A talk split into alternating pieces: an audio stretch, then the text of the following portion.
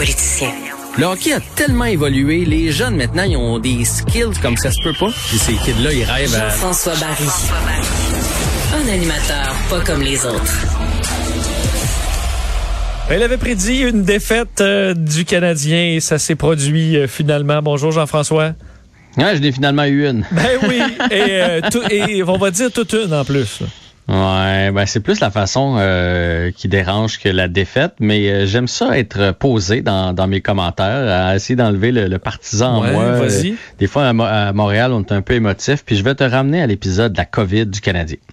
Tu te souviens, donc, le Canadien qui a été une semaine. Le Canadien était déjà dans les équipes qui avaient joué le moins de matchs au moment où la COVID est arrivée, parce qu'on avait eu déjà eu, nous autres, l'espèce de semaine de vacances qui avait laissé là au cas qu'il y ait des épisodes de COVID. Malheureusement, elle venait de passer. Donc, le calendrier, le Canadien avait un calendrier chargé. Et là, on a été une semaine sans jouer, donc quatre parties à replacer dans le calendrier, quatre ou cinq. Et je me souviens très bien que les experts et nous, euh, au micro de Cube, on en avait parlé. On a dit, là c'est bien beau, le Canadien avait gagné ses deux premiers matchs au retour. Puis même chez Weber l'avait dit dans le vestiaire, attendez de nous voir tantôt. On avait dit quoi? On avait dit trop de matchs. C'est pratiquement impossible. La Ligue nationale a exagéré. Ce qui va arriver, c'est que les gars vont être fatigués et il risque d'y avoir des blessures parce qu'à un moment donné, à surtaxer les joueurs, c'est ce qui arrive et ils n'auront pas la chance de pratiquer pour mettre un système en place. Ça, c'était quand on était euh, raisonnable et réfléchi qu'on a dit ça comme ça. Mais là, là aujourd'hui, il faut se rappeler ça.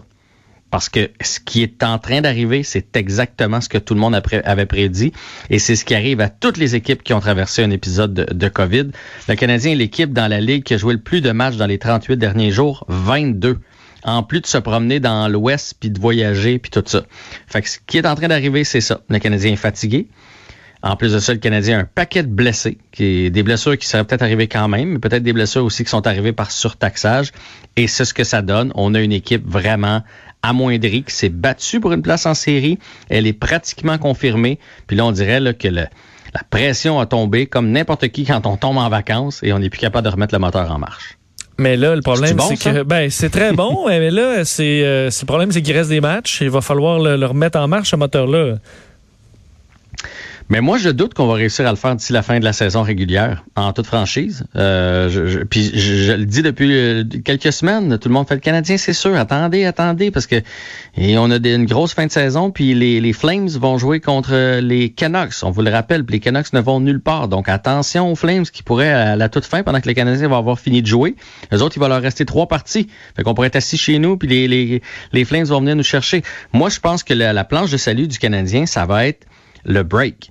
Parce que on va, on va terminer de jouer, puis logiquement, il va rester des matchs à la saison. Donc, on va peut-être avoir une semaine avant d'entreprendre les séries. En tout cas, c'est ce que je souhaite aux Canadiens. Et là, pendant cette semaine-là, on va pouvoir, euh, les petits bobos, là, mettre ça de côté, les blessures, la fatigue, se coucher, se reposer, se changer la tête du hockey et retourner pratiquer. Parce que c'est important de pratiquer dans la Ligue nationale de hockey. Fait que moi, je pense que la planche du salut du Canadien, elle est là.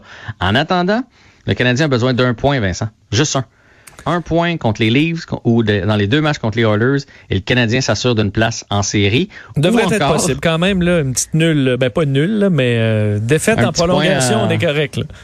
Oui, oui, mais tu sais, les Maple Leafs sont partis. Là. Quoique les autres, ils vont peut-être commencer à ménager leurs joueurs en prévision des séries. En tout cas, ça va être à suivre. Même chose pour les Oilers, parce que tout le monde est assuré de faire des séries. Donc, euh, ça va être à suivre en fin de semaine. En tout cas, match du Canadien demain contre les Maple Leafs, encore une fois. Match revanche, avec sûrement Jake Allen devant le filet cette fois-là.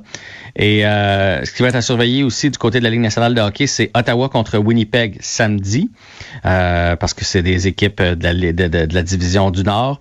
Euh, Vancouver, bien sûr, contre Edmonton. On va surveiller ça. Et il y a Calgary aussi qui va jouer contre Ottawa dimanche soir. Donc, toutes des équipes là, qui pourraient avoir une influence sur euh, les, la destinée du Canadien. Et peut-être qu'on se reparlerait lundi avec une assurance de faire les séries. On va le souhaiter. Euh, parlons euh, de Tom Wilson, un des, bon, des sujets les plus importants de la semaine. Il a contacté Panarin, de ce qu'on a su aujourd'hui. Ouais. Il l'a contacté pour euh, s'inquiéter de sa situation, pour voir si, si elle allait bien, pour s'expliquer. Moi, honnêtement, je trouve ça encore plus pourri. Puis je trouve que ça démontre encore plus qu'il est pas capable de se contrôler parce qu'après, il est repentant, mais sur la, sur la c'est pas la première fois qu'il, fait ce genre de geste-là. Fait que, Ah ouais, d'appeler euh, après, demander des nouvelles, c'est pire? ben, c'est Parce que c'est pas sincère?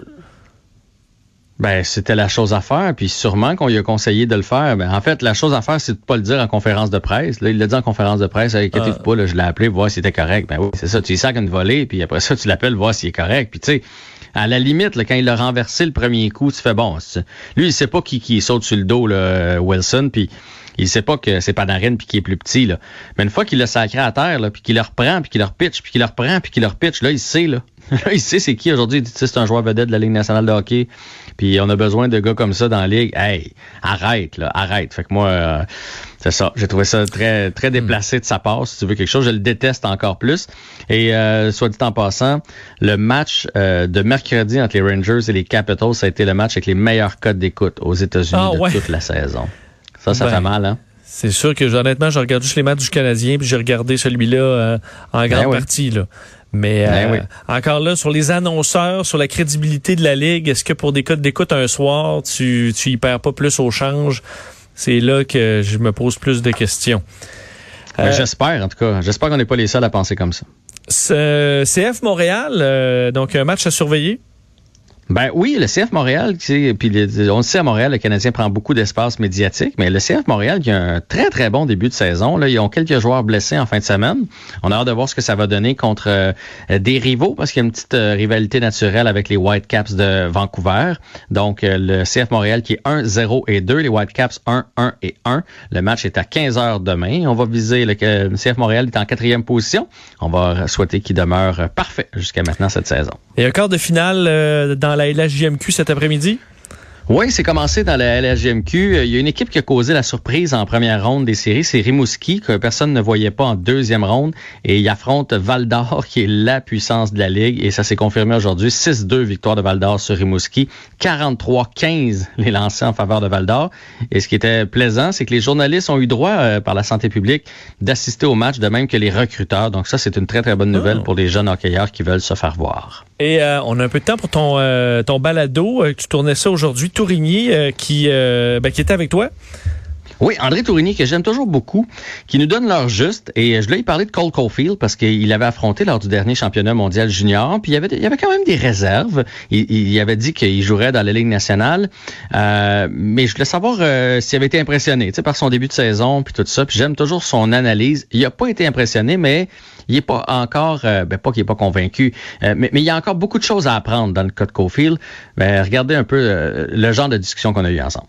Non, je, ne suis pas surpris parce que la façon qu'il a marqué ses buts, c'est ce que je pense de Cole, Caulfield, dans le sens que présentement, ce que je pense de Cole Caulfield, c'est que c'est un spécialiste. C'est un mhm. spécialiste du power play, c'est un spécialiste à 4 contre 4, 3 contre 3, ou c'est un gars qui va marquer sur, des surnombres ou des, des choses comme ça. Euh, ce qui va m'impressionner, c'est quand Cole Caulfield, puis ça, ça va arriver, c'est quand Cole Caulfield va être capable de jouer dans le trafic, quand il va être capable de, marquer quand il n'y a pas d'espace, de marquer quand il, euh, sur un rebound devant le filet, de marquer quand il se fait bousculer. Ouais. Mais, ben oui, ben c'est vrai que c'est ça Cole Caulfield. Pour l'instant, c'est vraiment c'est un sniper, comme on dit, mais il reste beaucoup de choses à apprendre. Mais il, marque, il marque quand même. là. Ah, il marque, c'est ça. Puis il dit que d'ailleurs, il devrait être à Montréal pour y rester. Moi, je pense qu'il y a toujours sa place sur l'avantage numérique. Là, avec l'alignement du Canadien, on n'en a pas des comme ça. Puis maintenant qu'on l'a monté, ben, euh, qu'on vive avec. Et euh, on a eu une chouette discussion aussi sur l'apprentissage. On parlait entre autres de Kotkaniemi. Vous pourrez aller entendre ça. Il dit, oui, les gars comme Kotkaniemi puis plusieurs joueurs dans la Ligue américaine sont prêts physiquement à jouer dans la Ligue nationale, mais c'est dans la tête. C'est là qu'on veut qu'ils progressent. Quand ils sont dans la ligne américaine, leur première léthargie, la première fois que le coach les laisse sur le banc, la première fois qu'ils sont moins trois parce que parce qu'ils ont été la glace sur trois hmm. buts de l'autre équipe. Comment ils vont gérer ça? Comment ils vont passer par-dessus ça? Puis il dit, quand tu, à Montréal, c'est plus difficile. Quand tu, tu sais, Ryan Paling, cette année, il a eu un début de saison plus lent, puis ça a bien fini. S'il avait fait ça à Montréal, ça aurait été beaucoup plus difficile pour lui. Fait que c'est, c'est une chouette discussion. Je vous dis, allez entendre la balado. Et j'ai aussi parlé avec Enrico Ciccone, à propos des, euh, de Tom Wilson, tu sais, Enrico, il a été suspendu par la Ligue. Là. Il en a fait des affaires pendant qu'il jouait. C'en était un bagarreur. Et il me racontait que souvent, quand il arrivait au banc des punitions, là, au point où les fils se touchent, que son coéquipier il faisait Ça va-tu? Parce que là, tes yeux comme t'es pas là, là.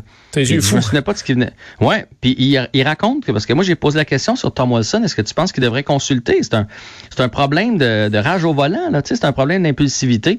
Et il me racontait que lui, on l'a envoyé consulter pour, euh, ah, pour régler ça.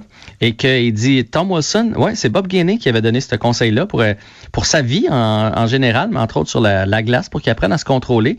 Et il disait, euh, je suis certain que Tom Wilson, même s'il a fait le singe, puis que, tu sais, blablabla, bla, bla, bla, quand il est arrivé chez eux, puis qu'il a regardé les nouvelles du sport, là, puis qu'il s'est vu faire. Il est pas fier. Il était pas fier. Il dit, moi, là, j'étais pas fier. Là, quand je me voyais, je faisais, mais Enrico, ça n'a pas de bon sens ce que tu as fait là. Je le savais que ça n'avait pas de bon ah. sens. Fait que ça aussi, vous allez voir, c'est une très, très bonne euh, entrevue. Et juste pour toi, euh, j'ai aussi reçu Patrick Campo, puisque c'est l'ouverture ah, de la pêche, en fin de semaine. Fait qu'il donne plein de beaux conseils pour les pêcheurs. J'ai tu vois, j'ai des amis qui pêchaient aujourd'hui, qui m'ont envoyé des photos de poissons puis de, de dorés, euh, gros de même.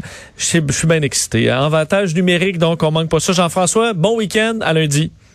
À lundi. Salut.